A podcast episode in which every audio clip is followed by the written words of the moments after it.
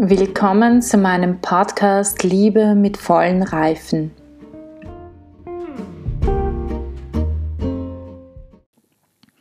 Werke des Fleisches und Frucht des Geistes. Hören wir noch ein Zitat aus dem Galaterbrief. Die Werke des Fleisches sind deutlich erkennbar. Unzucht, Unsittlichkeit, ausschweifendes Leben, Götzendienst, Zauberei, Feindschaften, Streit, Eifersucht, Jähzorn, Eigennutz, Spaltungen, Parteiungen, Neid und Missgunst, Trink- und Essgelage und ähnliches mehr. Galater Kapitel 5, Verse 19 bis 21. Die Frucht des Geistes aber ist Liebe, Freude, Friede, Langmut, Freundlichkeit, Güte, Treue, Sanftmut und Selbstbeherrschung. Galater Kapitel 5, Verse 22 bis 23. In der paulinischen Lehre steht das Leben nach dem Fleisch zum Leben nach dem Geist nicht nur im Inneren des Menschen, in seinem Herzen im Widerstreit. Offensichtlich findet es ein weites und vielfältiges Betätigungsfeld. Paulus spricht einerseits von den Werken, die aus dem Fleisch kommen, man könnte sagen, von den Werken des Menschen, der nach dem Fleisch lebt, andererseits spricht er von der Frucht des Geistes, das heißt von Handlungen, Verhaltensweisen und Tugenden, in denen der Mensch, der nach dem Geist lebt, sichtbar wird.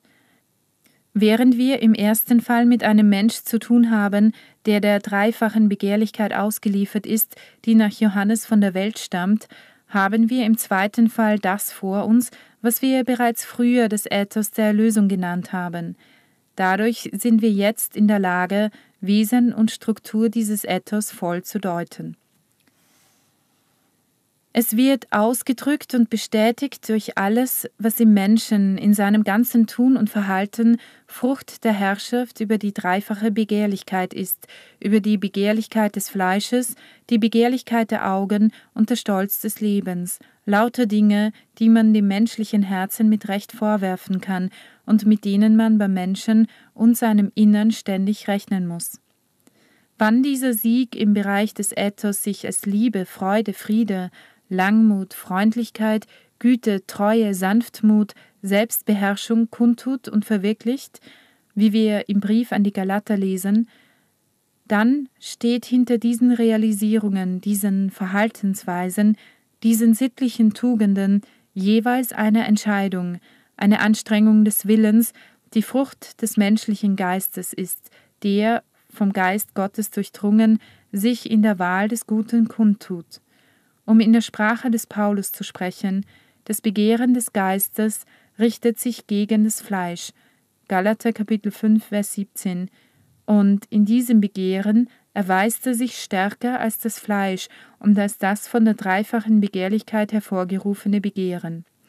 In diesem Kampf zwischen dem Guten und dem Bösen erweist sich der Mensch dank der Macht des Heiligen Geistes stärker, der durch sein Wirken im menschlichen Geist erreicht, dass dessen Trachten gute Frucht bringt. Es handelt sich also nicht nur und nicht so sehr um Werke des Menschen als um eine Frucht, das heißt um eine Wirkung des Geistes im Menschen. Und deshalb spricht Paulus von der Frucht des Geistes, das heißt des Heiligen Geistes. Ohne mit Hilfe der feinen Differenzierungen, mit denen uns die systematische Theologie, besonders seit Thomas von Aquin, ausgestattet hat, in die Strukturen der menschlichen Innerlichkeit eindringen zu wollen, beschränken wir uns auf die zunehmende Auslegung der biblischen Lehre, die uns den Unterschied und den Widerstreit von Fleisch und Geist im Wesentlichen und ausreichend verstehen lässt. Wir haben gesehen, dass der Apostel zu den Früchten des Geistes auch die Selbstbeherrschung rechnet. Das sollten wir nicht vergessen, denn bei unseren weiteren Betrachtungen werden wir dieses Thema wieder aufgreifen, um es eingehender zu behandeln. 52. Katechese, 7. Januar 1981. Was bedeutet die Feststellung, das Begehren des Fleisches richtet sich gegen den Geist, das Begehren des Geistes aber gegen das Fleisch? Galater Kapitel 5, Vers 17. Im Rahmen unserer Überlegungen zur Reinheit des Herzens, von der das Evangelium spricht, scheint das eine wichtige, ja grundlegende Frage zu sein. Doch der Verfasser des Galaterbriefes breitet in diesem Zusammenhang einen noch weiterreichenden Horizont vor uns aus. In dieser Gegenüberstellung vom Fleisch und Geist, Geist Gottes, sowie von einem Leben nach dem Fleisch und einem Leben nach dem Geist ist die paulinische Theologie von der Rechtfertigung enthalten, das heißt der Ausdruck des Glaubens im anthropologischen und ethischen Realismus der von Christus gewirkten Erlösung, die Paulus in dem uns bereits bekannten Rahmen auch Erlösung des Leibes nennt. Nach dem Römerbrief Kapitel 8 Vers 23 hat die Erlösung des Leibes auch eine kosmische, auf die gesamte Schöpfung bezogene Ausrichtung, aber in ihrem Zentrum steht der Mensch, der Mensch in seiner personalen Einheit von Geist und Leib, und eben in diesem Menschen, in seinem Herzen und somit in seinem ganzen Verhalten trägt die Erlösung Christi ihre Frucht durch jene Kräfte des Geistes, die die Rechtfertigung verwirklichen, das heißt, die bewirken, dass die Gerechtigkeit im Menschen überfließt, wie es uns die Bergpredigt vor Augen stellt, also in dem Maße überfließt, wie Gott selbst es gewollt hat und er es erwartet. Bezeichnend ist, dass Paulus, wenn er von den Werken des Fleisches spricht, nicht nur Unzucht, Unsittlichkeit, ausschweifendes Leben, Trink- und Essgelage aufzählt, also das, was nach dem objektiven Verständnis den Charakter der fleischlichen Sünden und des mit dem Fleisch verbundenen sinnlichen Genusses besitzt, sondern dass er auch andere Sünden erwähnt, denen wir gewöhnlich nicht so leicht den fleischlichen und sinnlichen Charakter zuschreiben, nämlich Götzendienst, Zauberei, Feindschaften, Streit, Eifersucht, Jähzorn, Eigennutz, Spaltungen, Parteiungen, Neid und Missgunst. Galater Kapitel 5 Verse 20 bis 21. Nach unserem anthropologischen und ethischen Verständnis wären wir eher geneigt, alle hier aufgezählten Werke als Sünden des menschlichen Geistes und nicht als fleischliche Sünden zu bezeichnen. Nicht ohne Grund mögen wir in ihnen viel eher die Auswirkungen der Begehrlichkeit der Augen oder des Stolzes des Lebens als die Auswirkungen der Begehrlichkeit des Fleisches erkennen. Dennoch bezeichnet sie Paulus als Werke des Fleisches.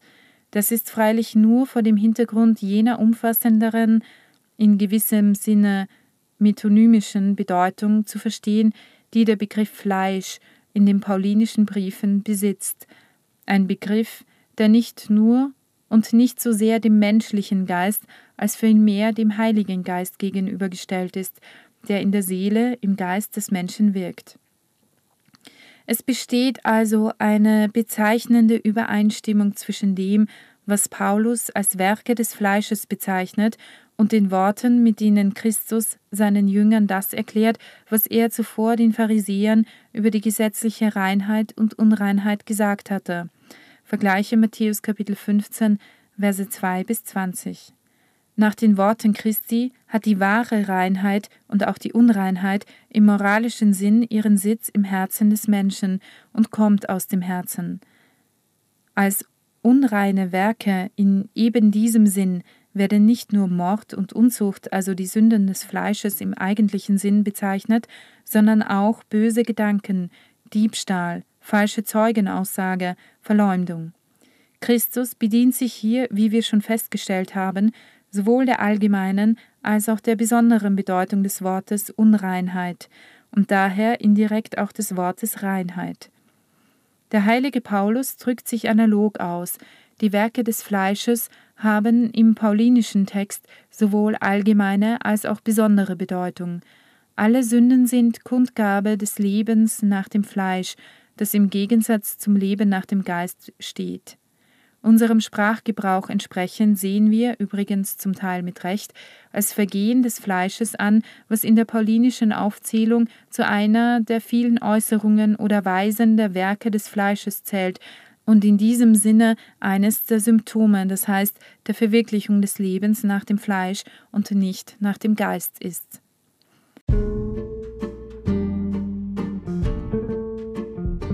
Mittlerweile ist das Hörbuch fertig und ich vertreibe es als USB-Stick. Wer Interesse hat, alle Katechesen auf einmal zu bekommen und nicht fünf Jahre warten zu wollen, bis ihr alle Katechesen gehört habt, kann mir gerne eine E-Mail schreiben. Ihr findet meine E-Mail-Adresse im Anhang. Der USB-Stick hat ca. 3 GB und äh, das ganze Hörbuch hat ca. 3 GB und das sind ca. 25 Hörstunden, vielleicht ein bisschen mehr. Das heißt, es war ziemlich viel Arbeit und deswegen kostet dieser USB-Stick und ihr bekommt natürlich auch ein kleines Booklet dazu, in dem ihr die ganzen aufgezeigt bekommt, was ihr hört, äh, in welcher Katechese und ein paar zusätzliche Informationen. Und deshalb kommt auch der Hörstick, Hör-USB-Stick derzeit auf 60 Euro. Und wenn ihr an einem Stick interessiert seid, bitte schreibt mir eine Mail. Ich gebe euch die Kontaktdaten in, unten in den Show Notes und äh, dann schicke ich euch eine Rechnung und dann schicke ich euch auch den USB-Stick. Und ich wünsche euch ganz viel Freude mit dem Hörbuch.